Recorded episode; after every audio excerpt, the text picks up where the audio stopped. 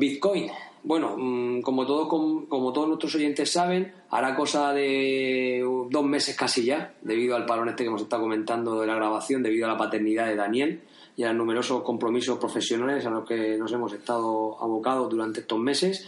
Eh, Fran Gallego me recriminó, o nuestro gran compañero y amigo Fran Gallego me recriminó y me dijo que a ver qué pasaba, que había dado una información del Bitcoin que no era real, realmente, que no que discrepaba un poco con lo que habíamos dicho y tal. Y yo le dije, oye tío, pues lo mejor que puedes hacer es cogerte y, pasarte por el podcast. Y como es tan grandísima persona, eh, me dijo, pues claro, que si vamos y hablamos un día sobre los Bitcoin y aún no era doctor cuando hablamos de aquello, pero o sí, ya no me acuerdo. Pero bueno, hoy en día sí que podemos decir que buenas tardes, doctor Gallego. Buenas tardes, buenas tardes. ¿Qué tal? ¿Cómo estás? Pues hombre, no sé, después de la presentación que me has hecho, no sé si, si estoy mejor ya. me siento un poco más, voy a flotar dentro de poco. No, hombre, tú sabes que nosotros te, te, tenemos un cariño muy especial y que, bueno, el conocer una persona que sepa tanto de informática, además de Amstrad, es para nosotros un orgullo. Y por supuesto de Bitcoin, ¿no? Bueno, de Bitcoin no, no voy a decir que sea un experto, pero sí que los conozco desde que empezaron, los he seguido y bueno, pues tengo, tengo un cierto conocimiento. Entonces, más que nada, pues compartir un poco esa idea, sobre todo para quien no sepa exactamente cómo son o cómo van, pues por lo menos hacerse una idea básica. Muy bien, pues antes de empezar con el tema de los bitcoins y demás, quería preguntarte por la tecnonostalgia. Como todos nuestros oyentes saben, Fran Gallego es el autor del motor de programación, la CPC Telera, y quería saber un poco en qué estado estaba, porque he visto últimamente que se está animando el árbol del GitHub, ¿no? Pues hombre, ha estado animado más o menos siempre. Han habido épocas en las que más y las que menos. Todos sabemos que tenemos épocas en las que podemos dedicar más tiempo y épocas en las que menos. Pero bueno, eh, supongo que conforme se acerque el verano se animará un poquito más. Mm, ¿Y qué tal? Que como he visto que incluso gente bastante importante de la escena está colaborando contigo, ¿no? Pues hombre, yo eso es una de las cosas que me tiene más contento porque hay mucha gente del mundo de la escena que de un modo u otro, eh, algunos más, otros menos, pues sí que han, han puesto su granito de arena o algo más que su granito de arena, depende de, de cada cual y del tiempo de que dispone, pero las opiniones en general son buenas, la gente está dispuesta a participar y bueno, yo creo que es más que nada el espíritu del proyecto. Al final, si tienes un proyecto cuya finalidad es ayudar a la gente, porque es lo que este PC Telera es, es tratar de dar algo para que los demás puedan crear lo que quieren crear y, como el espíritu es, es, de ayuda y positivo, pues la gente está en general dispuesta a ayudar con buena voluntad y, eso a mí, pues sinceramente me, me, hace sentir muy bien y con muchas ganas para continuar porque creo que, que se pueden hacer muchas cosas chulas. Mm, bueno, eh, las ediciones de física del último concurso de CBC RetroDev, ¿para cuándo? Pues mira, hoy precisamente, esta mañana estaba resolviendo flecos de problemas documentales y de facturas y de pagos con la, el proveedor que, que, nos tiene que servir las cintas grabadas y serigrafeadas. Y no sé decir muy bien para cuándo, pero yo espero que dentro de poco, porque el, no depende de mí en parte, eh, tienen que, que terminar de, de grabarse, serigrafiarse y enviarse desde Inglaterra hasta aquí. Eh, la última vez que me enviaron algo desde Inglaterra tardó algo más de dos semanas y otras veces me han enviado algo y ha venido al día siguiente. Entonces, no sé decir cuánto va a tardar. Bueno, pues nada, eh, desde aquí animarte a que sigas con el proyecto y, y que pronto, en cuanto tenga la edición física, al menos una, una de ellas pueda donar a videojuegos por alimento, ¿no? Para el próximo Retro Santo Domingo faltaría más, una y si es posible más de una. Eh, yo espero que no tarde mucho porque soy, soy el más interesado también en acabar porque para mí es un suplicio que, que dure mucho, algo que la gente espera con, con ansiedad y que vamos, digamos que nosotros que somos los organizadores somos los primeros que queremos verlo hecho y ver a la gente disfrutando con ello y ver que se retrasa en el tiempo y no sale, pues es algo que, cuesta, de, verdad que se sufre. Bueno, como, como último apunte, decirte que espero que lleguen antes porque si no vas a empalmar lo de la cinta con la preparación. Hemos venido a hablar de los bitcoins y nada, la primera pregunta es fácil, concisa y clara. ¿Qué son los bitcoins?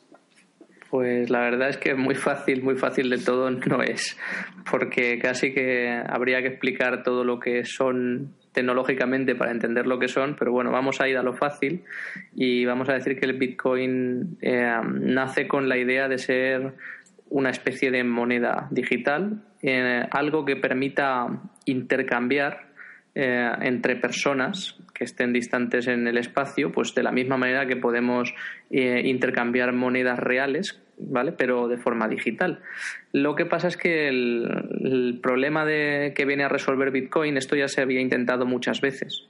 Y hay muchísimas formas en las que se han hecho especies de monedas digitales, pero nunca se había conseguido hacer una en la que no fuera necesario tener eh, un alguien de confianza, es decir, alguien que centralice todas las transacciones que se hacen y que verifique que nadie hace una misma transacción dos veces. Mm. Que eso es el problema que resuelve el Bitcoin, porque monedas digitales existen muchísimas, pero descentralizadas, es decir, sin una unidad centralizada que tuviera eso, la lista de, transacciones y verificase que no te gastas tu dinero dos veces. Em, no existía ninguna hasta la llegada de, de, Bitcoin. Y eso es lo que, lo que el Bitcoin es. Muy bien. Bueno, yo eh, tengo que decir a nuestra audiencia que no me he querido meter mucho en el tema de los bitcoins para intentar ser uno más de ellos que pueda aprender de ti. Es decir, yo quiero que el que escuche este episodio intente, sea un neófito en el tema de los bitcoins e intente pues resolver todas las preguntas a, referentes al Bitcoin. Entonces yo, todo lo que había leído, las leyendas, lo que había dicho en aquel episodio, quiero un poco también eh, comentarlo contigo para que nos saques de nuestro error o nos des luz sobre ese tema. Yo había leído que los Bitcoins surgen porque en las darknet, eh, las darknet estas, o sea, las redes estas ocultas, por donde supuestamente pululan por ahí pues terroristas, droga, eh, narcotraficantes. Muchas veces no sé, yo no, conozco ninguna, no sé si tú conocerás alguna red de estas que te estoy hablando, a menos de su existencia, todos sabemos que existen, ¿no?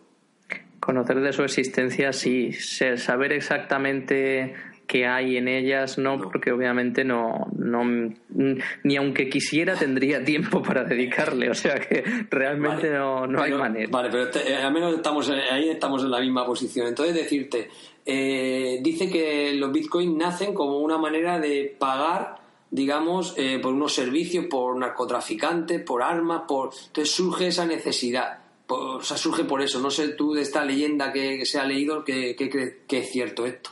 No, no, no, eh, no es, vamos, está muy lejos de ser cierto. De hecho, es más, en, en la primera pregunta ya casi te lo he respondido.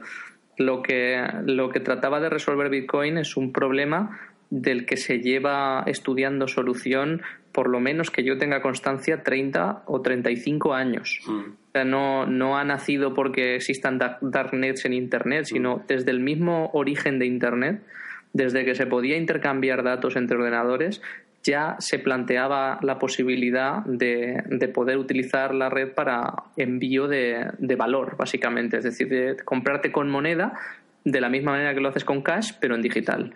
Lo que pasa es que el problema era el, el que no se había resuelto, el cómo hacemos algo para que alguien no lo truque y no se gaste cosas que no tiene o, o no, no, haga, no le robe a alguien porque sí el dinero que son los problemas que tiene una, una, moneda digital. Es realmente nada más que el Bitcoin es, es, nace a partir del 2009 con el artículo que escribió Satoshi Nakamoto.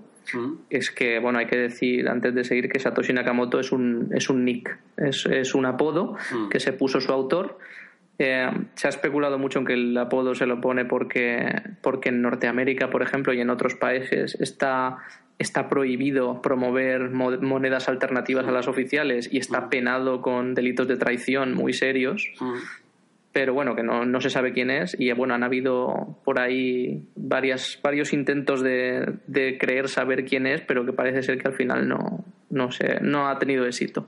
No tiene nada que ver con las darknets, ¿vale? O sea, simplemente se publicó ese artículo eh, y después el propio Satoshi lo puso en marcha, el sistema mucha gente se fue agregando y conforme se fue agregando gente, pues fue creciendo. No, no había ninguna intención ni buena ni mala, simplemente era pura tecnología cuando nació. Y luego después ya, pues como todo, si alguien inventa un cuchillo, se puede utilizar para cortar el jamón o para matar a una persona. Sí, lo de siempre. Bueno, yo tenía aquí apuntado que si el Takoshi este era ruso, decían que podía ser también ruso, que no sabían muy bien si era un chino. En fin, a día de hoy seguimos sin saber quién, quién es, ¿no? No, no, no se le conoce el autor. Yo no. Eh, sí que he visto que, que, han habido, por lo menos hubo eh, una vez que se creía haber encontrado a Satoshi Nakamoto, mm. resultó que no, que era una persona que parecía mucho ser Satoshi Nakamoto por muchos detalles, pero al final no lo era y al hombre se le molestó y tal y, y fue un poco una situación un poco extraña. Yo creo que en este caso, en este caso a Nakamoto habría que admirarlo más por haberse mantenido en el anonimato después de haber inventado una cosa como las Bitcoin que el propio invento de las Bitcoin, ¿no?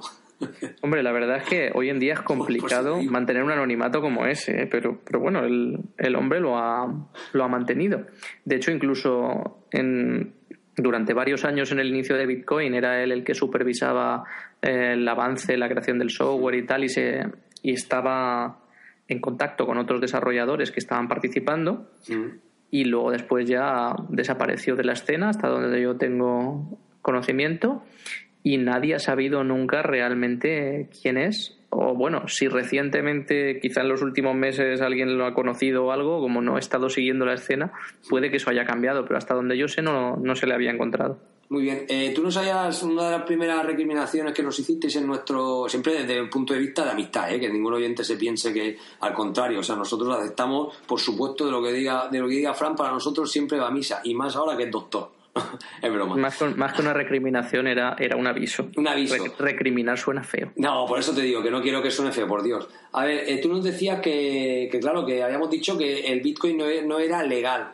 Eh, al hilo de lo que estabas diciendo tú hace un ratito, nosotros, o yo al menos planteaba, decía, bueno, mm, para mí legal, o sea, una moneda de curso legal es porque una moneda que está acuñada, bueno, supongo que todo el término de acuñar todos nuestros oyentes sabrán a lo que se refiere, que acuñar la moneda no es adoptarla, sino que es literalmente grabar y estampar un grabado en, esa moneda, ¿no? Como, digamos, con una un sello de identidad de ese trozo de hierro que simboliza un valor. Al final, eh, la moneda queda regulada por un país y siempre he estudiado yo, al menos desde pequeño, que un país tenía tanta moneda como oro tenía, tenía ¿no? Digamos que simbolizaba la riqueza, no, o no puedo acuñar más moneda que oro tenga en riqueza. Eso es lo que al menos yo desde pequeño había entendido siempre como una moneda, ¿no? Bueno, eso que tú comentas se llama el patrón oro. Y eso hasta donde yo sé se, se abolió eh, allá por los años 40 o 50 me parece que es, o sea que desde entonces ya no existe el patrón oro y es lo que da lugar precisamente a, a la espiral de deuda en la que vivimos hoy en día, es decir, si tú tienes que se calcula que en productos financieros hay como, no sé, la última vez que lo vi eran 15 eh, o 20 veces el PIB mundial, me quedo corto, creo. No, no recuerdo cuánto era. Pero claro, o sea, evidentemente, si, si estuviera limitado a la cantidad de oro que tienes, tú no puedes acuñar 15 veces el PIB mundial, ¿no? o sea, claro. Eh, eso se ha abolido hace tiempo y hoy en día, de hecho, la, eh, no, eso era, era, lo que se llamaba moneda valor, Mm. Es decir, tienes un valor y lo divides en cachitos para que cada uno tenga uno. Hoy en día no. Hoy en día la moneda representa deuda, que no es mm. moneda valor y es otro concepto distinto. Pero bueno, independientemente de eso, con respecto al, al Bitcoin, eh, el tema del, Bitcoin que sea legal o ilegal mm. no depende del hecho de que sea moneda o no sea moneda, que son dos cosas eh, por separado. el Bitcoin nace con un concepto de moneda pero en realidad no habría ni por qué llamarlo moneda. Llámalo eh, algo con lo que puedes eh, tener valor e intercambiarlo. Hmm. De hecho, se, se, parece a la moneda y se parece en cierto modo al oro, se parece eh, a otras cosas, pero no tiene por qué tener la consideración en sí de moneda. Es más un concepto de, para manejarlo y entenderse. Hmm. En, no sé si es en Estados Unidos la regulación actual que tiene el FinCEN, eh, lo tienen reconocido como commodity, me parece. Sí. No, no recuerdo si lo cambiaron recientemente, pero el, reconocimiento actual es como commodity. Aquí en España han habido un par de comunicados de la agencia tributaria mm. y en la agencia tributaria lo que decía es que los pagos en, en Bitcoin no tenían por qué tributar porque mm. había la duda de, si tú pagabas en Bitcoin, si tienes que pagar IVA, si tienes que tributar luego el IRPF o no.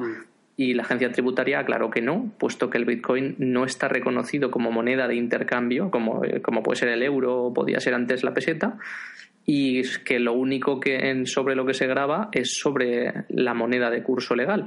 El Bitcoin puedes usarlo para pagar, no es ilegal, pero no es equiparable, o sea, directamente a un euro. Es decir, tú puedes, es como si pagas con manzanas. Justo. Si, yo voy a una tienda y le pago a una persona con un saco de manzanas, mm. ella no tiene que tributar el 16% de manzanas. Eso es. Eso ¿Vale? Y eso es lo que decía la agencia tributaria, que puesto que no es la moneda de curso legal, tú puedes pagar con bitcoins en cualquier sitio y recibirlos como pago, pero de la misma manera que harías un trueque o que harías cualquier otra cosa. No tiene obligaciones eh, tributarias. Sí, la pregunta anterior yo hablaba de, claro, o sea, te decía del tema de moneda de curso legal, porque entiendo, yo no soy economista, claro, yo ahí ya me, ahí ya me pierdo, pero yo supongo que, que alguien regula, ¿no? Los bancos regulan la existencia de la moneda. Yo no, el, Estado español no puede acuñar billetes en una máquina y haciendo billetes hasta que, hasta que quieran. Es decir, no es exactamente cierto. ¿No? no, no, no es exactamente. Bueno, no es, no es tampoco incierto del todo. Es decir, el Estado español de por sí no tiene la capacidad de crear moneda, pero los bancos españoles sí. Porque el, el que crea la moneda son los bancos. Claro. Y de hecho, la moneda se crea en el momento en que se genera una deuda. Mm. Y la mayor parte de ello se hace a día de hoy con las hipotecas. Cuando tú te compras una casa, tú vas y le pides al banco un préstamo. Mm. El banco, eh, en principio, tiene dos formas de dártelo. Obteniendo ese préstamo de otro banco y dándotelo a ti, y llevándose una comisión por la intermediación, mm. o creando el dinero del aire, literalmente. Literalmente. Es decir, tú vas, pides un dinero a un banco, el banco te lo concede y lo que hace es meter, como lo haríamos en un ordenador, en un juego de ordenador, llegar y meterte un, numerito en tu cuenta que no existía antes, con ese numerito se paga la casa y a partir de ahí tú empiezas a meter dinero en el banco para pagar una deuda que de un dinero que te han prestado, pero que lo han creado del aire. Que no existe, que me manda nariz. O sea, que cuando termine mi vida, cuando termine los 30 años, ellos tienen el numerito, Y, pero tienen el doble del numerito, que prácticamente exactamente, lo Exactamente. Es decir, se supone que este es el funcionamiento del dinero deuda. que a ti cuando te lo han dado, no te han dado un valor real como antes, que era oro y te, ha dado un cachito. sino que han creado un dinero que no existe y te lo han prestado, con lo cual el dinero se ha creado en base a una deuda. Vaya, y eso se hace lo legal, sin embargo, si una comunidad lo hace, no es legal.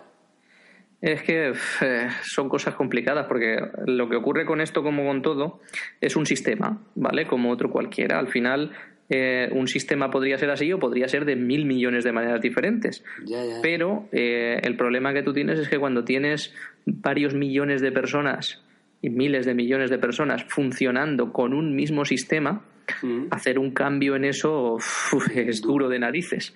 Que ese es el problema real, no es otro. Pero vamos, que el hecho de pues, se usa este sistema, pues, pues, pues, este sistema tendrá sus fallos y si pones otro tendrá otros fallos y otro tendrá otros fallos. Nada, ninguno va a ser perfecto. Pero lo que tú me estás diciendo, Fran, es que en este sistema, eh, digamos que eh, la deuda es, entre comillas, infinita, tantas personas como van apareciendo, mejor, porque claro, al final te estás inventando una cosa que luego se va a transformar en, la cosa esa va a desaparecer, pero voy a tener el doble de esa cosa en dinero metálico, que es lo que yo le entrego al banco. En, ese, en, ese funcionamiento, el dinero que tú le entregas al banco acaba siendo dinero real que tú has recolectado por eso en base a tu esfuerzo y a tu trabajo pero el que te prestan inicialmente es eh, un guanabí, ¿no? Ahí está, justo, justo. Es algo que en realidad te están dando un dinero y lo que están haciendo ellos es contigo crear ese dinero. Qué maravilla. Y, bueno, y eso claro, eh, porque ellos son el sistema, son las miles de millones de personas, son los bancos y son muy guay. Y entonces ese dinero infinito, el que ha inventado los bitcoins, ya no es infinito, sino entonces ¿por qué los bitcoins no se convierten en infinito y se delimitan a 21 millones de bitcoins y no hay más? Bueno, pues porque el Bitcoin es otro sistema. Eh, no, no es el mismo ni pretende imitar al actual, sino que es otro sistema. De hecho, es más, como te decía, se parece más al oro en el sentido de que al, ser limitado a 21 millones son los que son, es como el oro, que en la Tierra pues habrá X, lo que haya y no hay más. No, ni va a haber más oro, el que hay es el que hay. Si encuentras, si haces minería y encuentras nuevo oro, pues es un oro que ya estaba ahí, pero que no lo habías encontrado, no es porque haya más, ¿no? Eh, en tema de, del Bitcoin, el que lo creó eligió ese sistema porque pensó que era mejor. Pues no, no hay otro motivo. Es decir, podría haberlo hecho de otra manera. pero lo hizo así. Y eh, lo que ha conseguido con eso es precisamente que el Bitcoin, al estar limitado en cuanto a su, em, en cuanto a su emisión, eh, tener un Bitcoin crece de valor en el tiempo. Cuanto más gente quiere tener un Bitcoin, más vale uno, porque son los mismos. Eh, digamos que es una progresión asintótica. Bueno, no necesariamente. Eh, lo que es la, la, producción, la producción sí, lo que es el interés por el Bitcoin depende de Eso ya depende, eso, ya depende. Pero sí que la producción sí que eh, dice, o sea, se estima que cuanto ya más me arrime a esos 21 millones, menos, producto. Menos, producto va. De hecho, teóricamente no, no debería, en, un mundo matemático perfecto, no se llegaría nunca a los 21 millones de bitcoins. Lo que pasa es que, como no es perfecto porque tiene un límite de subdivisión, sí que hay un punto en el tiempo en el que se llegará a los 21 millones de bitcoins. ¿Y un bitcoin que tiene un millón de bits? No, exactamente. ¿No? no, un bitcoin no, un bitcoin no tiene nada, en realidad. ¿No, no es una sucesión de ceros y unos almacenados en un sitio? No, no exactamente. Eso es una, confusión típica porque los bitcoins, como tal, no tienen una expresión física. Eh, ni, ni, por así decirlo, tampoco eh, virtual. Eh, tú lo que, lo que posees es lo mismo que poseerías en un banco. Cuando tú tienes bitcoins, tú lo que tienes es una cuenta. Es decir, tu número de cuenta, el 1, 2, 3, 7, 24, es como los 20 dígitos del banco, pero un número más largo, porque hay muchas más, tú tienes un número de cuenta. Y lo que hay en el mundo del Bitcoin es una cosa que se llama la blockchain, que es un registro de todas las transacciones que se han hecho a lo largo de la historia del Bitcoin. Y eso es lo que da lugar a cuánto crédito hay en tu cuenta transacciones de entrada menos transacciones de salida. Así de sencillo. Entonces, tú no tienes eh, un archivo en tu disco duro por cada Bitcoin que posees ni nada de eso, ah, sino que lo que tienes es una cuenta, un número, que no lo posees tampoco en tu disco duro, lo que tú tienes en tu disco duro es la llave para usar esa cuenta, la clave privada que te permite transferir dinero de esa cuenta hacia afuera. Hacia afuera. Porque no hemos dicho que Bitcoin sí que es un sistema de cifrado, ¿no?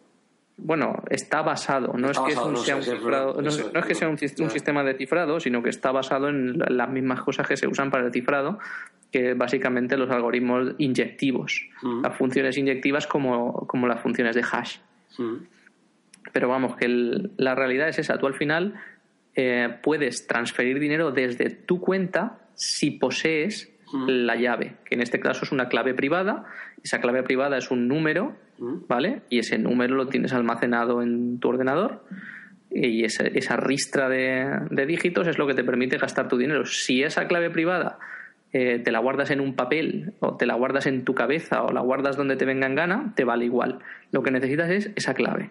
Y además esa clave es lo más importante de todo, porque como la pierdas o te la roben, de la cuenta de Bitcoin nadie nunca jamás podrá sacar un duro. sacar un duro. Y si, te, si te la roban, sí que la podrán sacar ellos. Sí, claro, si te la roban, sí. Es pero como, es como un cifrado de, de, clave de público y privada de toda la vida. es que es, es un cifrado público y privado de toda la vida. Hmm. ¿Vale? Es decir, tú tienes la, lo que es la, la cuenta, eh, todo el mundo puede saber en esa cuenta cuántos bitcoins hay, hmm. porque hay un registro público y además está copiado en todos los ordenadores que tengan bitcoin, hmm. Pero solo puede gastar el que tenga la clave privada de esa cuenta. Vale, ahora, ahora cuando hablemos de seguridad y demás sobre los Bitcoin, te haré, otra pregunta. Eh, al, hilo de esto. Bien, bueno, se dice que también que los Bitcoins eh, son matemáticamente no reproducibles, infalsificables. ¿Eso es así? Eh, no hay, yo no, no sería tan categórico. Porque si algo sabe un ingeniero en informática, y eso lo compartirás conmigo, igual que lo sabrá un matemático, es que la, seguridad perfecta, existe un teorema que se llama el teorema de la seguridad perfecta. Y me acuerdo mucho de ese teorema porque ese teorema lo que te dice es, si cada vez que envías un dato, el que sea, utilizas una clave de cifrado distinta, que no tenga nada que ver con la anterior mm. y que tenga el mismo tamaño que el dato que vas a enviar, mm. Y además no la comunicas nunca, entonces lo que se envía tiene seguridad perfecta. Mm. Pero claro, el problema que tiene la seguridad perfecta, que dicho así, dice, oh, existe la seguridad perfecta, sí, es tan perfecta que no lo puede descifrar ni, ni, ni el que lo recibe. Ni que O sea, recibe. Claro, es no tiene la clave. Básicamente la no es que no tenga la clave. Tal cual está descrito el teléfono de la seguridad perfecta, significa que si envías basura sin significado por la red, es totalmente seguro que nadie lo va a desencriptar. Sí, también, también es verdad. Bueno, Cualquier otra cosa que no sea eso, Hmm. siempre existe alguna posibilidad. Otra cosa es que la posibilidad, como es el caso del Bitcoin, esté diseñada de una forma que atacar la posibilidad de falsificar determinadas partes del Bitcoin sea tan elevadamente costoso que es impracticable. Es decir, si, necesitas la potencia de todos los ordenadores del mundo durante 500 años, Justo. pues igual no es del todo práctico que llegues a falsificar nada. Vale, bueno, entonces eh, ya tenemos claro eh, que es un Bitcoin, ya tenemos claro que no, es una- que no es una sucesión de, de números y ahora más me has dejado ahí bastante claro que el peligro de los, de los Bitcoin no es que te roben el Bitcoin, sino que te roben la clave con la que se pueden hacer las transacciones con el Bitcoin. Esa, esa es, eso es lo Esa que tú tienes clave. en tu ordenador y eso es lo que vale verdaderamente Vale. todo. Y pues es que no me, no me aguanto, estoy aquí mordiéndome la lengua, no me aguanto. Entonces, eh, ¿cómo ataca, o sea, cómo puedes encontrarte un supuesto pirata, un man in the middle, el famoso man in the middle, por si hay algún oyente que no está adopto en el tema de la criptografía, un hombre de en medio que, que te sirva de hacer una transacción y tú des tu clave privada mm, por error o, en fin, sí que estás eh, dispuesto a un ataque criptográfico, ¿no? Para que te roben la- los bitcoins. A un ataque criptográfico en sí mismo no creo, Mm. pero, pero lo que sí que es es al- a que alguien acceda a tu ordenador o allá donde guardes tu clave privada y la obtenga. Eso, digamos que a eso está expuesto cualquiera. Eh, normalmente los clientes de Bitcoin vienen con la opción para hacer un cifrado fuerte de tu monedero, que el monedero no es más que el programa que utilizas para hacer transacciones y demás, ¿Sí? y donde guardas la clave privada. Entonces, la guardas, yo por ejemplo, las que tengo mías cuando las tengo en digital, Mm. que no siempre las tengo en digital, como es lógico, eso, de eso lo podemos hablar después. Sí. La- una vez las tengo en digital, están encriptadas con cifrado fuerte, Mm. porque nunca puedes estar seguro de que alguien no vaya a acceder a tu ordenador Mm. por el método que sea, porque puede ser, sabemos que existen mil millones de formas en las que algo puede pasar, por muy seguro que tú seas. Pues si alguien accede y roba el fichero donde eso está almacenado, necesita la otra clave, que es la que utilizo yo para desencriptar el cifrado fuerte que tiene. Sí, es el Entonces- cifrado para desencriptar eh, la clave que te desencripta el- la transacción. Sí, Exacto. el cifrado. Pero bueno, realmente el problema que tiene Bitcoin en sí mismo, en este sentido, es que lo más parecido es a que tú te conviertes en un banco. Es decir, tú ya no eres alguien que tiene dinero y que lo almacena en un banco y confía en otro y tal, sino que tú eres tu propio banco. Como tu propio banco, eres tú quien tiene que ocuparse de la seguridad de tu dinero. De tu Es, chiringuito. es- es así de sencillo. Entonces, claro, ocuparte de la seguridad de tu propio dinero es algo costoso, no, no es fácil. Y es, si, si me permites, yo creo que es, es uno de los frenos que hay a que el Bitcoin no se haya expandido ya de forma exponencial. No todo el mundo está preparado para esto, ¿eh? estoy convencido. Digamos que, que a día de hoy no. Probablemente con el cambio que va sufriendo la sociedad y de aquí a unos años, quizá eso cambie y la gente esté más acostumbrada a otra forma de proceder. Quizá no, no lo sé. Pero el tener el control de tu dinero y de tus finanzas es algo que tiene muchas cosas positivas y por supuesto alguna negativa como esta. Es decir, si haces algo mal, puedes perderlo todo y eso, pues, pues quieres que no es un riesgo. Bien. Has comentado una cosa que has dicho que, que los bitcoins se asemejan mucho al oro, ¿no? Es el que hay y hay que ir Sí. descubriendo, hay que ir minándolo. Yo Sí. esta mañana hablando un poco de esto con un doctor, también un doctor en, en ingeniería informática, eh, me estaba diciendo, ¿no? Que bueno, que existen algoritmos que aproximan qué, cómo se obtiene un bitcoin, pero aunque el método bitcoin es público, y yo he intentado acceder a la página, no, no, no, no sé muy bien de cuál fiarme, cuál es la, la- de, de dónde está el germen, o sea, el método Bitcoin descrito oriundamente es este, o sea, ahora nos podrás decir dónde puedo encontrar exactamente esa información, pero claro, a mí no me dicen cómo generar un Bitcoin. Es decir, yo, por lo que he entendido esta mañana, hablando con otro doctor, me decía, sí, sí, tú lo que tienes que hacer es generar aproximaciones de, de, y te van a dar números que tienes que comprobar a ver si eso es un Bitcoin o no es un Bitcoin. No sé si es exactamente eso.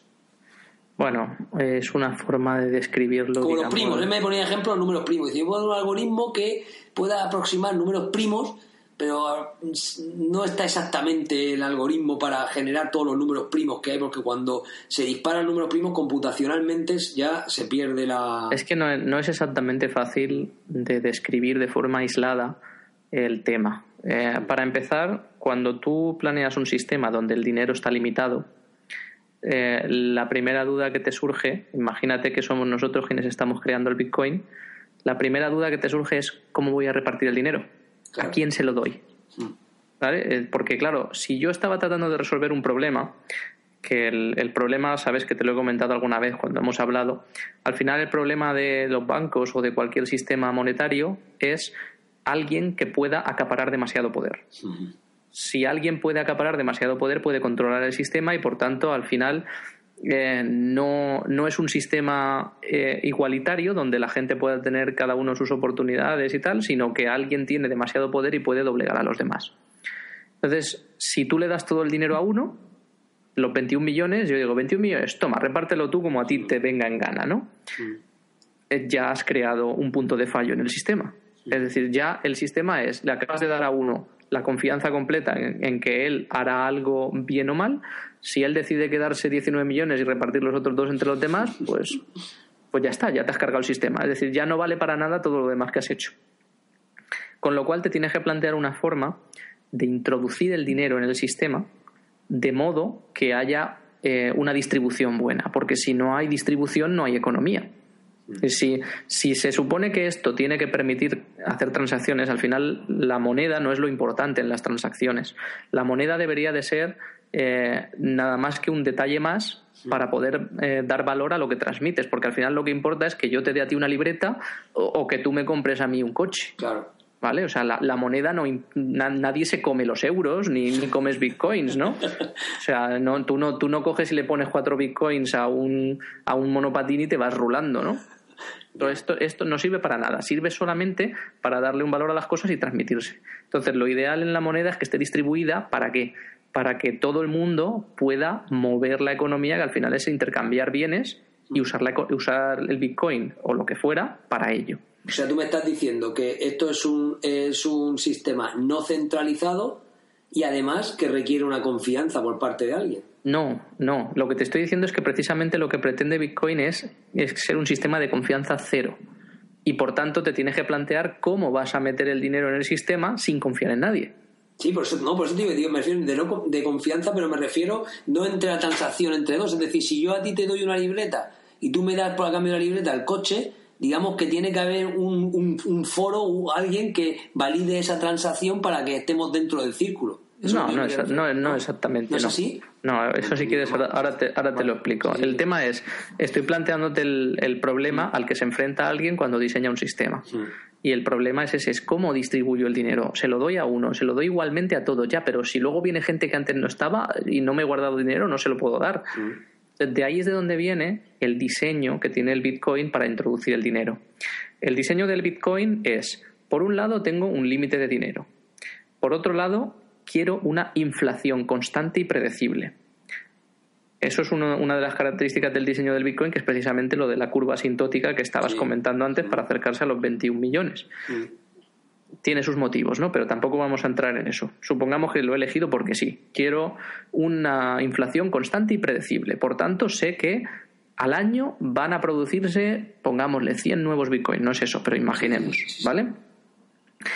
si se van a producir 100 nuevos bitcoins al año, tengo que elegir a quién se los doy. ¿Cómo lo elijo? Vale, pues lo que voy a hacer es elegir a la gente que participa en el sistema de un modo en el cual su índice de participación le dé, por así decirlo, más probabilidad de tener dinero, de ese que se va a ir produciendo. ¿Vale? Y entonces ahí es donde viene el funcionamiento del Bitcoin. El Bitcoin, por un lado, requiere que la gente tenga dinero y haga transacciones. Y por otro lado requiere de que se verifique que esas transacciones se hacen correctamente, que nadie engaña. En el proceso de verificación de esas transacciones, ¿vale? En ese proceso se invierte mucho esfuerzo, es decir, requiere mucho coste computacional verificar que toda la cadena de transacciones es correcta y se ha hecho bien. Luego, si quieres, explicamos cómo, ¿vale? Pero requiere mucho coste computacional. Entonces, lo que hace el sistema es, tú pones tu máquina, la que sea, a invertir tiempo de cálculo en hacer esos cálculos que el sistema requiere, y a cambio de ese coste computacional lo que tienes es una probabilidad de que te caiga bitcoins del, propio sistema. ¿Vale? Así lo que haces es, la gente que participa del sistema colabora con el propio sistema y hace más fuerte al propio sistema. No sé si más o menos lo has entendido. No, siempre estaba pensando, cuando dices de poner máquinas a mi disposición, no, no estoy pensando en el clásico ejemplo que, digamos que en, los años 2000, en el año 2000 la gente se puso eufórica cuando te comprabas una PlayStation 3 en 2000, y decía, sí, puedes participar en la red de neuro de ciencia no sé qué para encontrar vida en el espacio y tal. Yo me imagino ya mi ordenador como, como, esa, como parte de ese sistema, ¿no? Sino que supongo que serán máquinas especializadas para eso en, los inicios en los inicios del Bitcoin no. En los inicios eran máquinas normales. Normales no hoy en día no creo que eso sea así. Hoy en día ya no porque conforme se ha ido añadiendo más gente digamos que el Bitcoin tiene un algoritmo adaptativo. Ahora si quieres entramos un poco en el detalle de cómo es el algoritmo.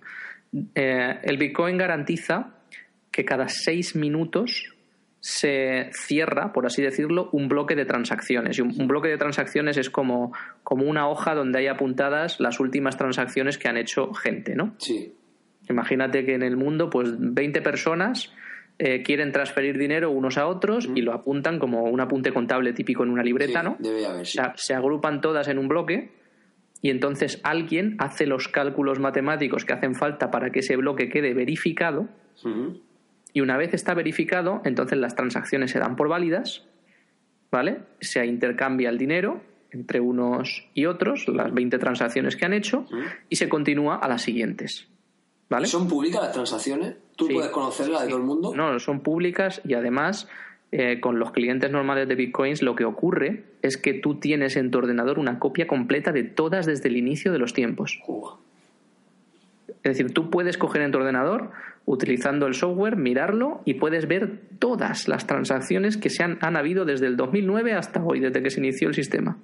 Se inició en el 2009, ¿no? Sí, son todas públicas, todas, sin excepción. Lo que no es público es a quién pertenece cada dirección. Cada dirección, claro. Vale. Pero las transacciones son todas públicas y tú puedes trazar absolutamente cada movimiento de manera individual.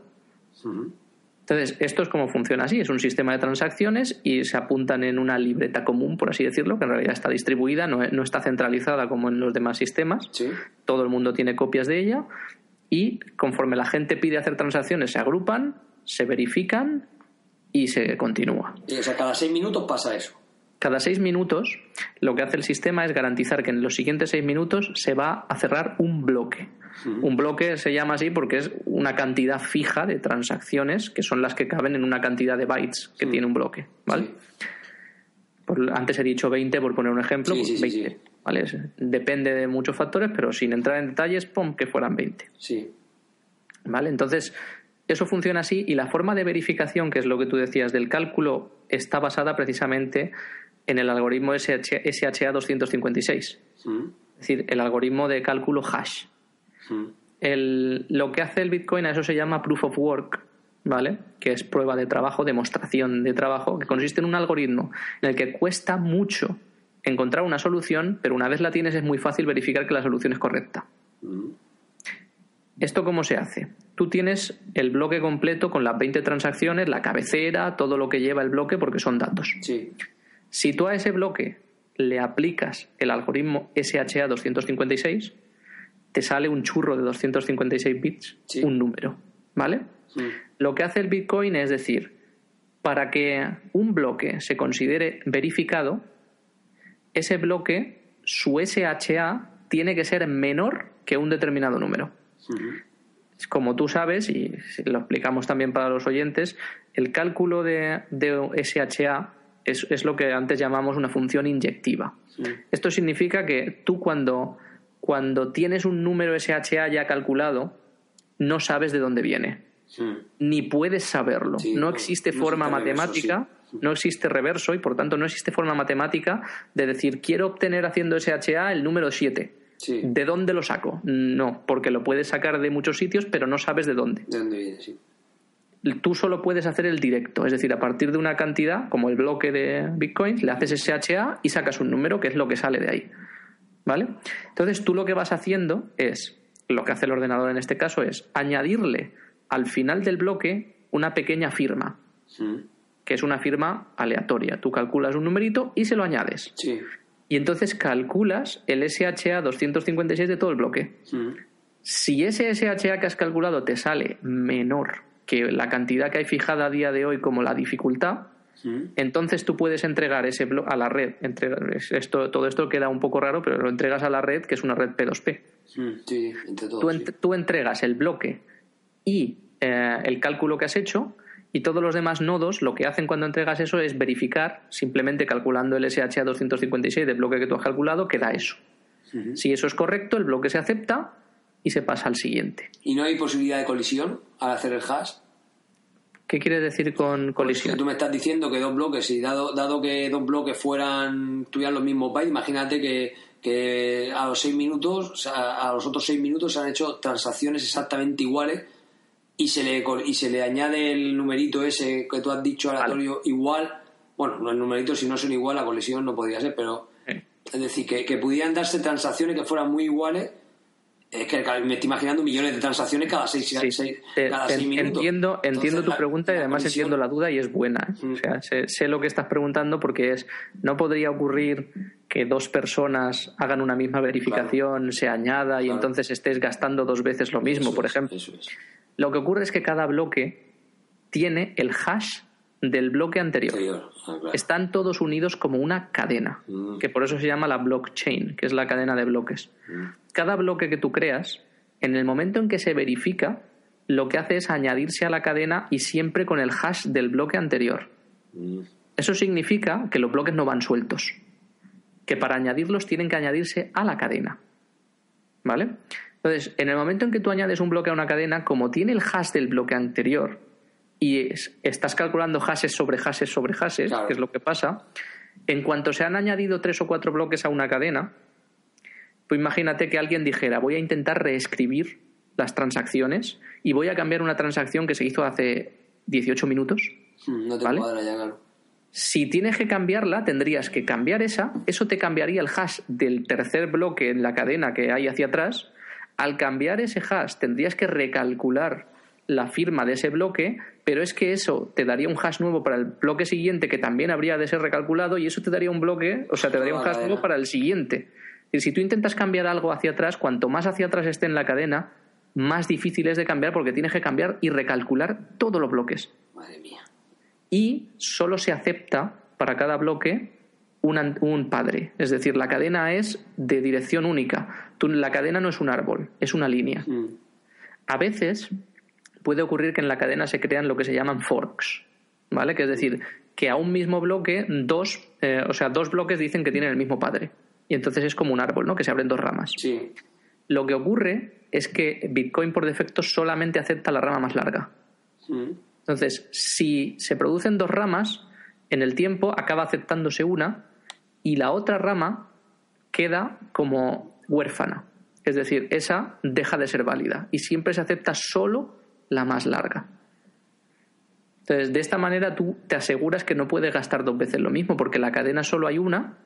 Si en un punto de la cadena tú has gastado algo, ha quedado en la cadena, y en las transacciones siguientes se añaden a lo que ya gastaste anteriormente, ¿entiendes? Sí, sí. Con lo cual, ese gasto no se puede repetir porque está verificado miles de veces por toda la gente que va añadiendo a su vez nuevos bloques. Se considera, por ejemplo, que cuando tú haces una transacción en Bitcoin es razonable esperar seis bloques, sí, que es una media hora más o menos, seis bloques, para garantizar que ya está en la cadena más larga y que no se ha producido ningún fork ni nada de eso.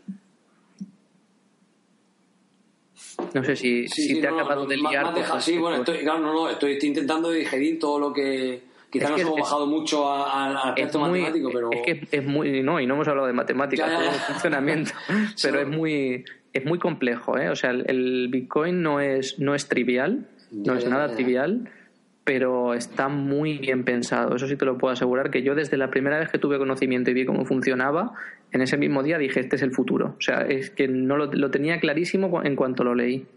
No, no, no, por lo que veo lo, lo, lo tienes claro. Bueno, una vez que ya, una vez que ya que ya sabemos lo que es un Bitcoin, ¿vale? Ya, bueno, pues ya yo creo que queda muy bien explicado. Ahora queda lo que has dicho, decir, bueno, y si es del oro, es que no se me va a la cabeza. Si es del oro, eh, yo he estado leyendo, lo poquito que, he estado leyendo del tema es que hay leyendas urbanas que dicen que hay clúster de clúster de, de, gente, de ordenadores ahí vigiladas por un chino que vive ahí en una casa que cuando se, se va una... ¿Qué máquina necesito yo para gestionar Bitcoin? O sea, primero, para poder verificar transacciones, a ver si me toca la lotería y me queda un Bitcoin. Eso he entendido yo, ¿no? En la práctica hmm. puedes utilizar cualquier máquina. Pero bueno, pero en, eh, en, el argot del mundo, o sea, la gente que se dedique, los mineros estos que llaman, pues supongo que... Sí, sí, o sea, a ver, tú puedes, tú puedes minar Bitcoin, que básicamente es poner tu máquina a calcular los hashes de los bloques. Sí. En el, lo que ocurre en el Bitcoin es que cuando tú consigues encontrar eh, resolver este problema matemático que hemos dicho, que es calcular eh, qué le tienes que añadir a un bloque para que dé un hash menor que la dificultad actual, ¿no? Sí, sí, sí. Cuando tú resuelves uno de esos y lo entregas a la red Bitcoin, se genera una transacción eh, que sale de la nada y que va a parar a tu cuenta, ¿vale? En la que a día de hoy recibes 25 Bitcoins. Sí, sí. Que mm, dice uno, uy, qué bonito, ¿no? O sea, voy a poner mi máquina a ver si me caen 25 bitcoins. Sin meternos, al final que te quería preguntar cómo está el bitcoin, son los 400 euros a día de hoy, que lo he mirado.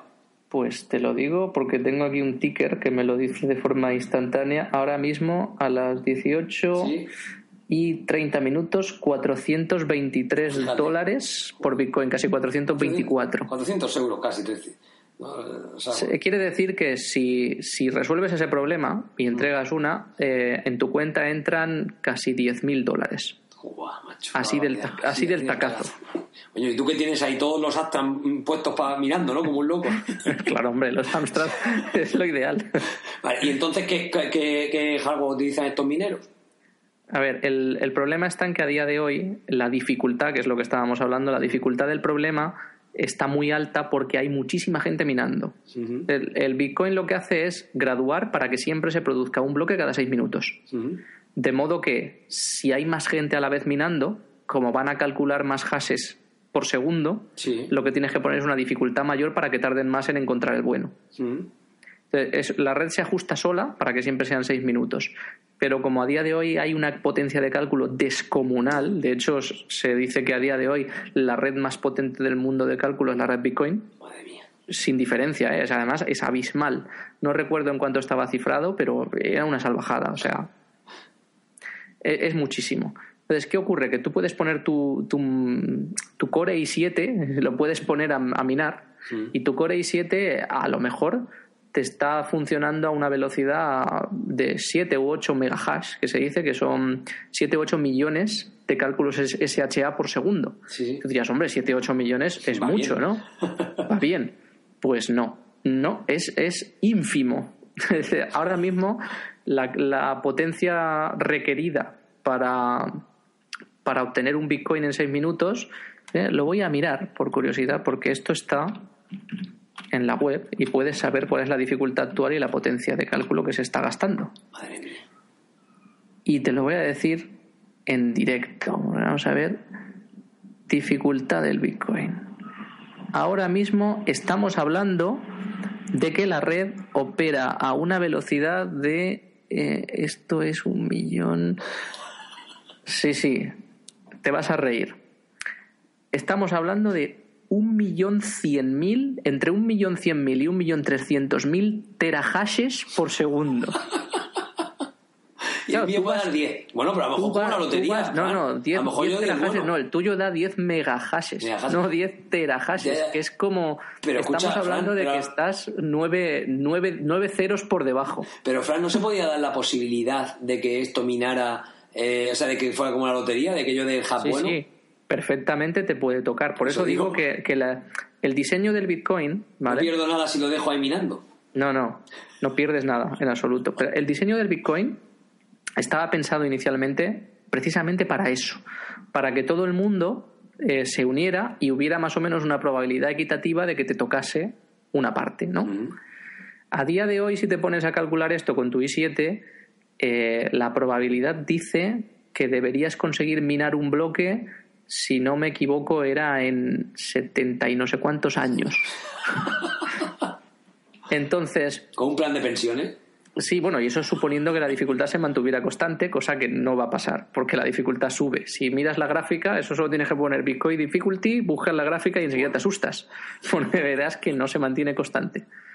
Madre mía. Eh, el tema es, eh, tú lo pones y te puede tocar. Es decir, puede ocurrir que pongas tu ordenador y el primer hash que des sea el que toca y te caen 10.000 dólares. Así de la nada. Pero claro, esa probabilidad eh, es más fácil que te toque la primitiva. Sí, sí. Pero mucho más fácil, de hecho. O sea, la primitiva jugando te toca antes que, que un bloque de Bitcoin. O sea, con un ICO. básicamente, eh, las dos maneras que tenemos de obtener dinero es, por una parte, eh, verificar estos bloques, luego ponemos toda la potencia de la NASA mundial, que, eh, o sea, tanto hardware como seamos capaces de invertir para hacer esto, o sea, en una granja, Hay, digamos, de hay, máquina- hay máquinas especializadas. Hoy en día hay empresas que fabrican máquinas ¿Hardware y especializadas. software en- también? Sí, sí, hardware y software especializados para el cálculo de hashes. Nada más. Y el hardware este se vende, hay empresas que la fabrican y lo venden. Y hay gente que lleva dedicándose a minar bitcoins desde hace muchos años. Y bueno, muchos, muchos en el término relativo, porque Sí, esto empezó en 2009, muchos no puede ser. ¿Vale? Hay gente que lleva dedicándose a minar desde casi los inicios y, y lo que ocurre es que como ya tienen granjas de minado las van actualizando. Pero tú si hoy quisieras entrar a minar de una forma, digamos, razonable, que pudieras obtener una cantidad de bitcoins decente, tendrías que pues, sentarte, hacer cálculos y decir, tengo que gastarme no sé cuánto dinero en comprar un montón de máquinas de hashing, Mm. ponerlas en un sitio y calcular la electricidad que eso me cuesta mientras mino para saber que si gano tantos bitcoins por hora me va a compensar o no. Ujú. ¿Vale? Me estaba Pero pensando no una cosa, mientras que estás hablando de esto, como no se me va lo del oro de la cabeza, tal y como decía Nacho Las Heras, que en la, en la época de la fiebre del oro, los que se hacían ricos eran los que vendían las palas. Yo creo que aquí los minadores de, de que van por ansia de encontrar Bitcoin, aquí lo que se están forrando son los que fabrican hardware y software, ¿no? Para estos mineros. Bueno, esto, comparándolo con la fiebre del oro, eh, esto lo que ocurre es que los primeros que llegaron, el oro estaba entero ahí y lo cogían a, a manos llenas. Y aquí no te garantiza de... El problema está en que cuando la gente cogía oro en los inicios, eh, la gente tenía que imaginarse que eso iba a valer dinero porque al principio no valía nada. ¿Vale? Eh, y el que lo haya guardado, pues ahora tiene un tesoro.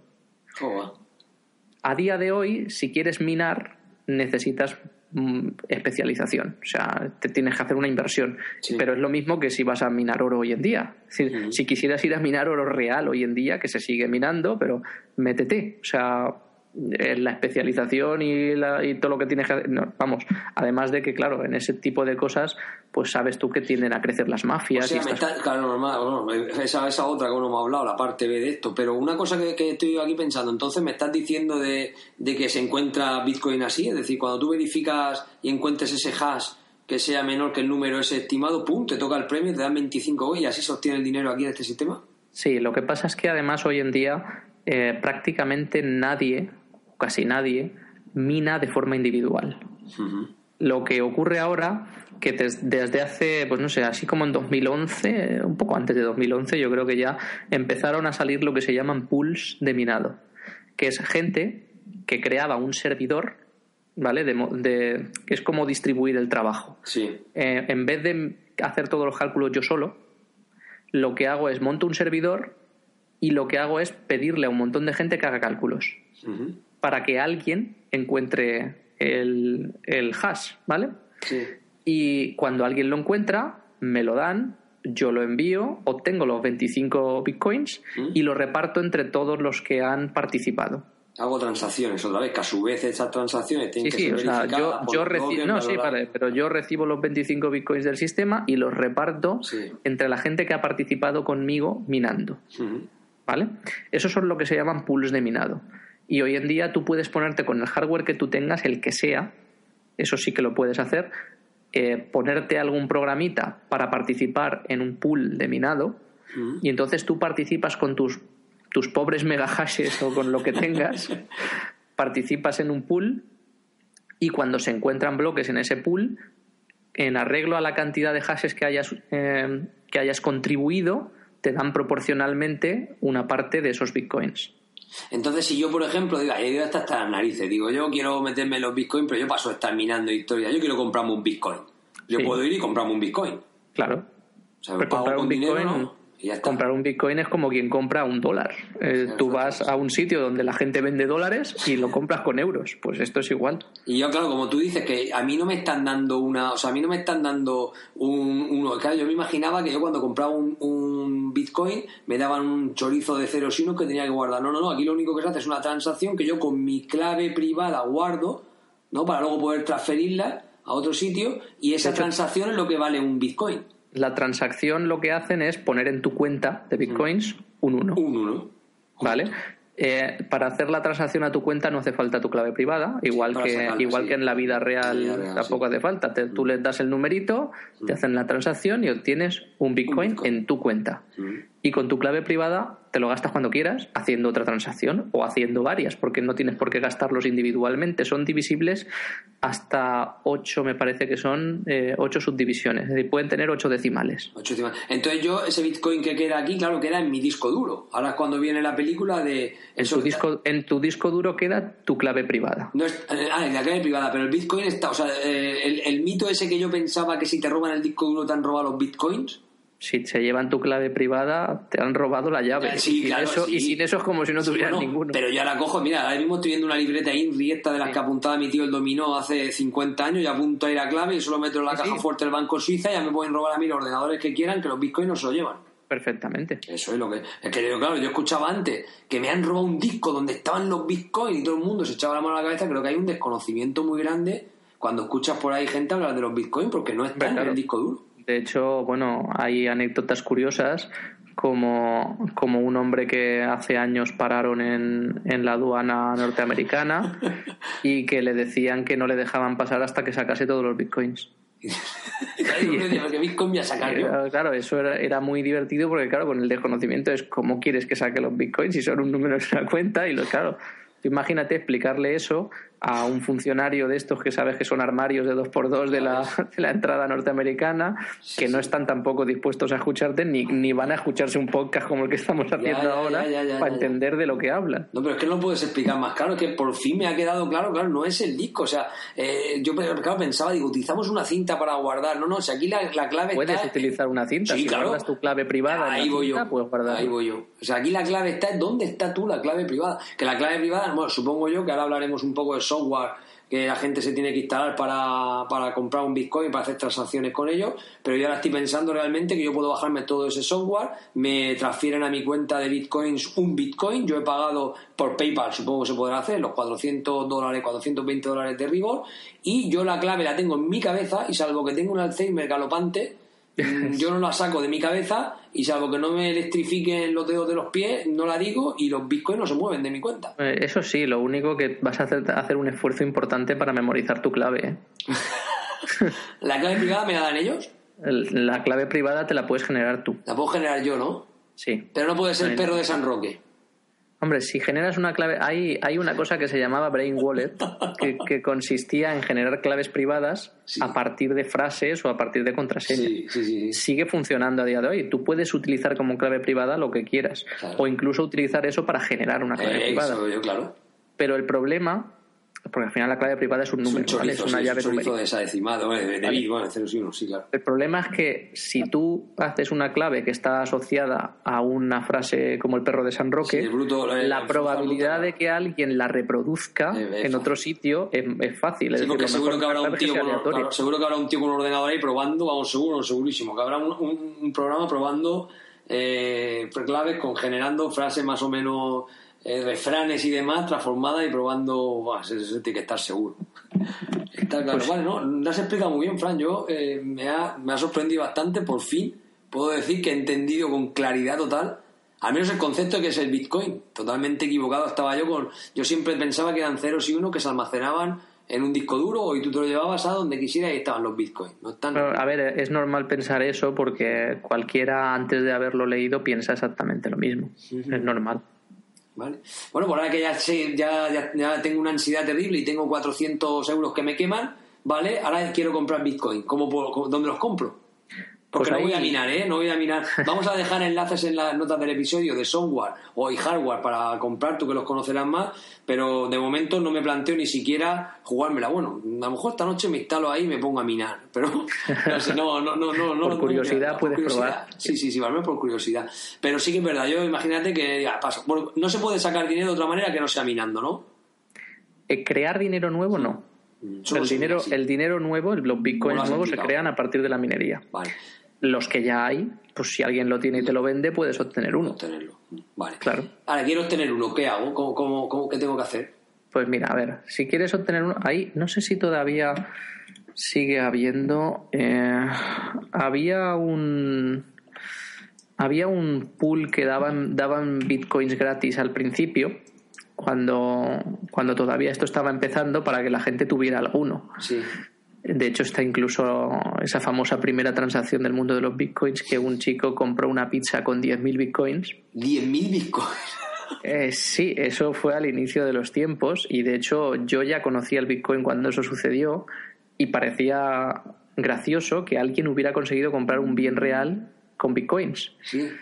Eh, pero claro, si el que recibió los 10.000 Bitcoins los guardó y los sigue teniendo, a día de hoy es rico, riquísimo. Buenísimo, madre mía, tío, vaya tela. O sea, tú tienes 10.000 Bitcoins y te imaginas que lo multiplicas por 4, que son 40.000, le metes dos ceros detrás, que es 400, y tus 10.000 se convierten en 4 millones de dólares, que es algo más porque son 400 y pico, pues 4 millones y medio de dólares. Que es lo que, lo que compró aquel en aquella época, que era el precio de una pizza, ahora son 4 millones y medio de dólares. Madre mía, vaya tela. Pero eh, esto sí, o sea, de- de- ahora mismo tú los podrías cambiar por dinero, ¿no habría? O sea, tú, ¿se estima que hoy en día alguien te los compraría seguro? Eh, los Bitcoins, dices. Sí, sí. Sí, o, esto claro, es, claro. o esto es lo típico que dice, Facebook ha vendido sus acciones valoradas en 65 mil millones de dólares. Y dice, bueno, esas acciones están valoradas en, si se venden te lo dan. Es que eso siempre ha sido un poco reacio, ¿no? O sea, Facebook ha comprado Oculus Rift en 40 mil millones de euros. Eso no significa que le haya dado 40 mil millones, sino que ha comprado las acciones que están valoradas en... Sí, pero bueno, normalmente esas, esas compras cuando son tanto dinero no se producen en cash, Claro, sino que. Mm. te, te lo compran en varias cosas. Es decir, te- te- son tanto dinero, pues te doy parte en cash, parte en, en otras acciones, parte en participaciones de no sé qué. Bueno, cada uno, Sí, sí. cuando haces la compra, se hace con lo que sea. En bitcoins hoy en día eh, puedes vender por cantidades bastante grandes. No, no te creas que no. Cada día en, el en los mercados de bitcoins se están moviendo muchos millones de dólares.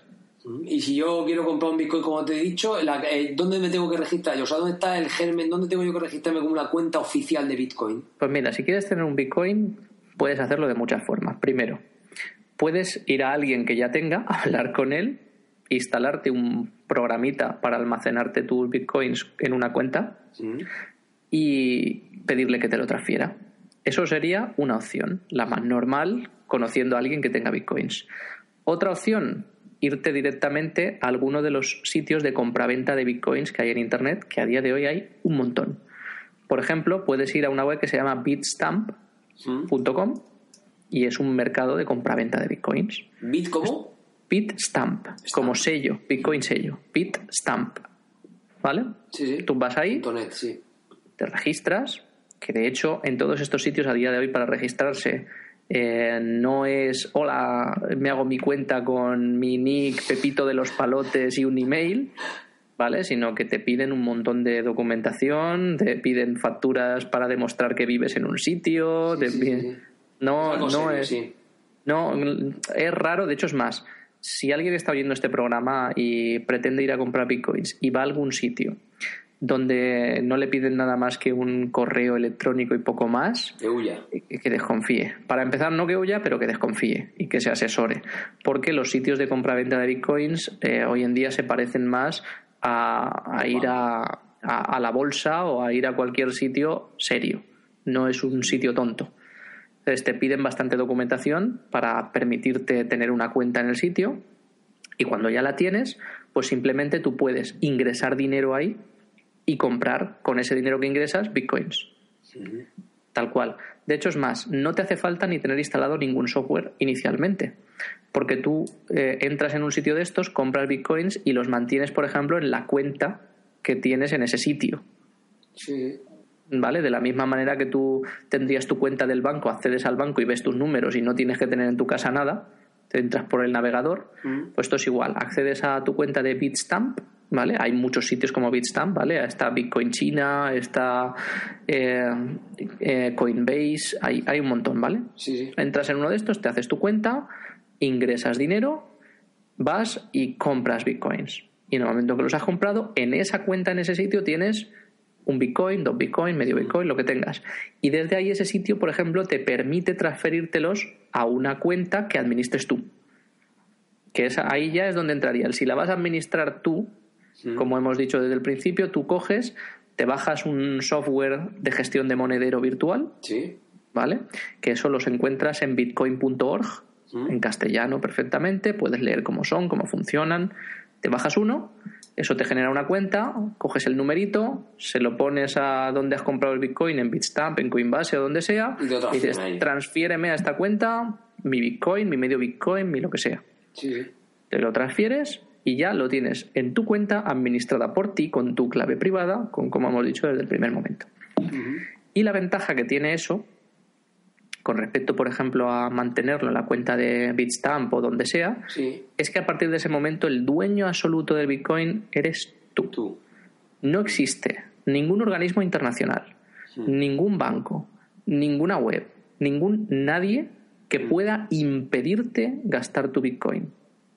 Es decir, a día de hoy tú si tienes una cuenta en un banco, imagínate que por lo que sea te acusan de fraude Sí. o de lo que te vengan, a- te, te- te acusan, Sí. ¿vale? Sea verdad o sea mentira, un juez puede venir y bloquear tu cuenta. Sí. Y tu dinero deja de ser tuyo, de forma automática. Es decir, realmente tu dinero no lo posees tú, lo posee quien lo tiene. Sí.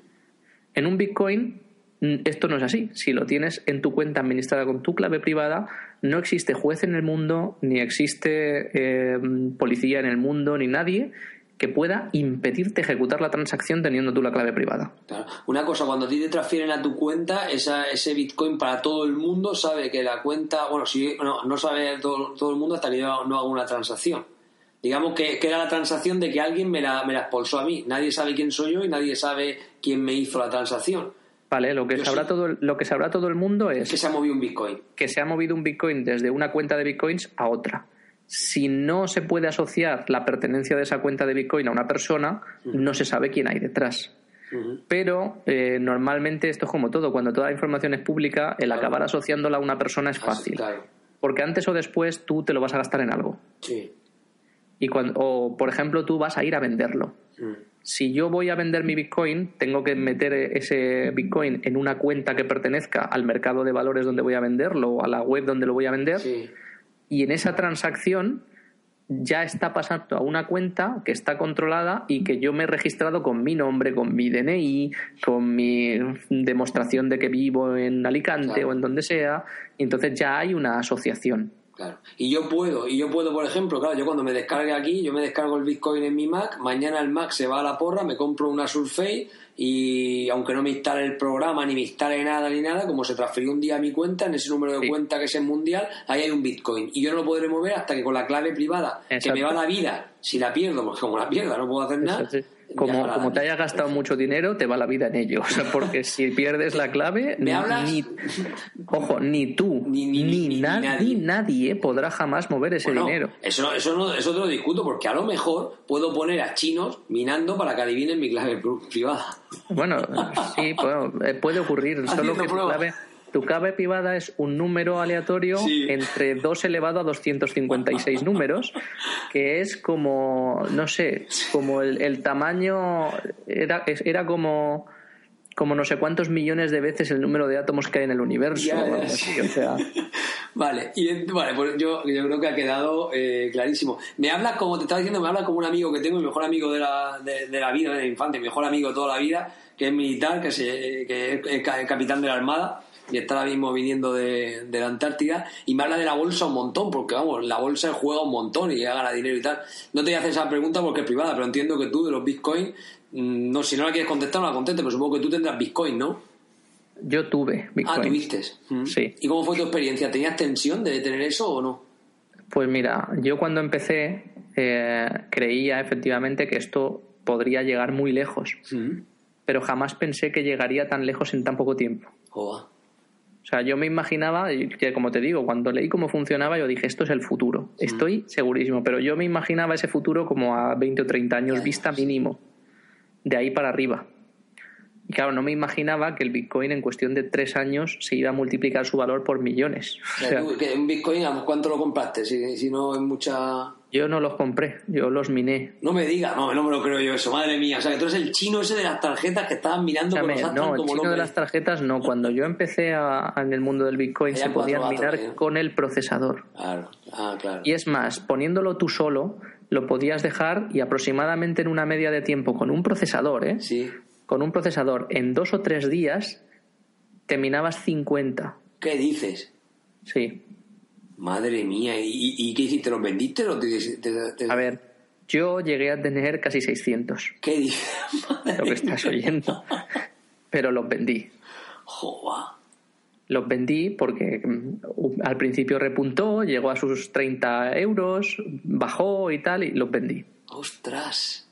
Y créeme que te arrepientes mucho. Y no te has vuelto otra vez a plantear ni siquiera ni minar, ni comprar, ni has dicho, ah, eh, lo he seguido, ha pasado lo típico, ¿no? Ha pasado y punto, y ya está. no, mira, porque cuando los vendí tal era un momento que te pasabas mucho tiempo pendiente, que si sube, que si Ya, baja, que tensión, si como no este sé qué. bolsa, igual, lo mismo. Mm, Y mm, eh, o te vas a dedicar a eso Mm. y, y tienes la templanza de hacerlo y de estar pendiente y de estar encima, o sinceramente llega un momento que te planteas como me planteé yo, yo los había vendido ya, te, te llevas un dinerito, tampoco no me he hecho rico. Ya, ¿vale? pero bueno, pero bueno, pero bien, sí. Un dinerillo, no nada especial. Y a día de hoy ya ese dinerillo ni está, porque estamos hablando de hace años, ¿eh? Oye, yo recuerdo en el año 2006, 2007, que mi jefe me dijo, oye, van a presentar, mi, uno de mi jefe, van a, que en paz descanse, murió ya, me dijo, van a presentar el iPhone y tal. Eh, sí, iPhone. Dije, hombre, yo Apple, pues aquí en España no, no era muy conocido, entonces, bueno, no era muy conocido. Eh, digamos que entonces estaba un poco incipiente todo aquello del iPhone y tal. Y dice, pues sí, lo van a presentar dentro de ellos los mercados de invertida en bolsa. Dice, no sé si comprar acciones de Apple, pero joder, es que están carísimas. No sé si estaban a 70 dólares o a 60 dólares, o total, que, que, que, que me acordé hace no mucho de él, porque ya habían llegado a los 190 acciones. Eh, te digo que se iba a gastar 20 millones de euros, también te lo digo. O sea, no, no, te, no te estoy diciendo esto ninguna broma, ni. O sea, Ya, iba a jugar 20 millones de euros en acciones que al final terminó comprando las de otras acciones que no voy a decir aquí y haciendo una serie de operaciones, pero él planteaba, cuando me dijo, voy a invertir 20 millones de euros en Apple, uf, ahí tuve una presión porque dije, madre mía, si el, si el iPhone no, no, menos mal que está el hombre en paz descanse y no me puedo ir. Y ya no tengo nada que ver con su empresa. Pero yo le dije, hombre, Antonio, 20 millones de euros en, en Apple, uf, no sé, joven, macho, si se hubiera invertido 20, ¿con qué no se hubiera llevado? O sea, es, es muy fácil hablar en el pasado, ¿vale? Muy- No, a ver, eh, en los temas de inversión, eso sí, al que no se haya metido, eh, yo solo recomiendo meterse en eso a quien sepa muy, muy, muy bien lo que está haciendo. Y eso sí te lo digo porque eh, casi siempre hay la tendencia esa a pensar que en estos sitios se puede ganar dinero fácil. Sí, se puede ganar. Es cierto que Es se es cierto que se puede. Mm. Es decir, lo mismo que estábamos hablando antes de tú puedes poner el ordenador y te puede tocar la china y caerte 25 bitcoins nada más encenderlo porque tu clave, o sea, Sí, hayas que- dado que los hash nada más ponerlo. Sí, sí, sí. Lo mismo que eso es posible, también es verdad que es improbable. Bueno. Absolutamente improbable. O sea, que nadie Es se piense por gastarse 10.000 euros en hardware y software va a empezar a encontrar bloques de esos como palomitas. Hombre, si te gastas 10.000, en estas cosas lo que tienes que hacer es, como he dicho yo antes, hacerte tus cálculos. Es decir, eh, cuando alguien sabe lo que hace, no dice, voy a meter en esto que seguro. Las corazonadas no son saber lo que haces. ¿Vale? Saber lo que haces es sentarte, hacer cuentas, trazar una estrategia, estar seguro matemáticamente de que esa estrategia está bien y llevarla a cabo. El que se vaya a meter con ese nivel de seriedad sabiendo lo que hace, puede meterse. Aún así, no es seguro que te salga bien. Pero el que se vaya a meter pensando en, no, es que voy a comprar unos bitcoins porque, y si sube, y si no sé, lo más normal, lo más normal es que vayas al desastre. Es lo más normal. Entonces, en el Bitcoin como en cualquier otra cosa, la recomendación fundamental es cualquier dinero que estés dispuesto a invertir, que sea un dinero que, con el que puedes pasar si lo pierdes entero. Entero, sí. Y eso es la recomendación base para cualquier, cualquier, cualquier inversión, sea la que sea, es si vas a invertir en algo, que tengas claro que el dinero que inviertas, si lo pierdes entero, no te va la vida en ello. ¿Vale? Que te va a joder, a todo el mundo le jode perder. ¿Vale? A nadie, nadie le hace ilusión que cojas un dinero y se vaya al garete. A nadie. ¿Vale? Pero no es lo mismo, me hace ilusión más o menos que si se va eso, mañana no, como. Claro, eso está claro. O sea, eso jamás se debe hacer, sea lo que sea, y tengas la seguridad infinita de lo que tengas. Jamás se mete dinero en inversión que, necesites para otra cosa. Pues nada, yo creo que con este consejo, Fran, eh, podemos dar cerrado el tema de los Bitcoin. Podemos estar hablando seguramente hasta mañana, os habremos dejado muchos temas, pero realmente, ¿qué son? ¿Cómo se obtienen? Eh, yo creo que me ha quedado clarísimo. Por fin desmitificamos lo típico de si pierdo el disco duro se van mis bitcoins. Ahí hemos tenido una docking station que tengo lo, lo puedes desmitificar, pero te puedo contar alguna anécdota. dime, antes de cerrar. Porque hay, hay un caso, precisamente del disco duro del portátil, de un chico que empezó más o menos como cuando empecé yo. Sí. Y lo puso por curiosidad. Él empezó antes, de hecho es un chico que tenía un portátil, lo puso a minar y cuando él lo puso a minar con el procesador de un portátil al día le venían en torno a 400 o 500 bitcoins. Madre mía, al día. Al día. El chico lo puso por curiosidad y lo tuvo varios días. Luego lo quitó, porque eso era el principio de los principios, nadie sabía de eso nada, ¿vale? Creo recordar que se estima que en la cuenta que llegó a meter habían como 8.000 bitcoins. 8.000, madre mía. Una barbaridad. Eh, pues esto pasó, el chico siguió a lo suyo, quitó el programa, dejó de tal, el portátil pues era viejo, se compró otro, tal. Llegó un día, pone las noticias y hablan del Bitcoin y hablan del Bitcoin cuando hizo la subida última que estaba subiendo, que llegó a mil dólares por Bitcoin. Mil dólares el Bitcoin, madre mía. Llegó a estar a mil dólares y un poco más. Claro, o sea, el chico ve esto y dice, hostia, yo tenía de eso. Y empieza a acordarse y dice, no, estaban en el port... No, no, lo tiré a la basura. El chico, la única copia de su clave privada efectivamente estaba en el disco duro. sí, claro Efecto solo tenía esa copia porque lo había puesto de prueba, le hacía gracia, lo dejó. Total, que lo había tirado a la basura. Y que obviamente el, disco duro estaba en el vertedero. El chico acabó yendo al vertedero. Y el chico estuvo semanas en el vertedero buscando su portátil y su disco duro para poder recuperar esa clave privada. Porque en esa clave privada había 8.000 bitcoins que si multiplicas 8.000 por mil, pues eh, ya sabes cuánto dinero tienes, ¿no? Madre mía.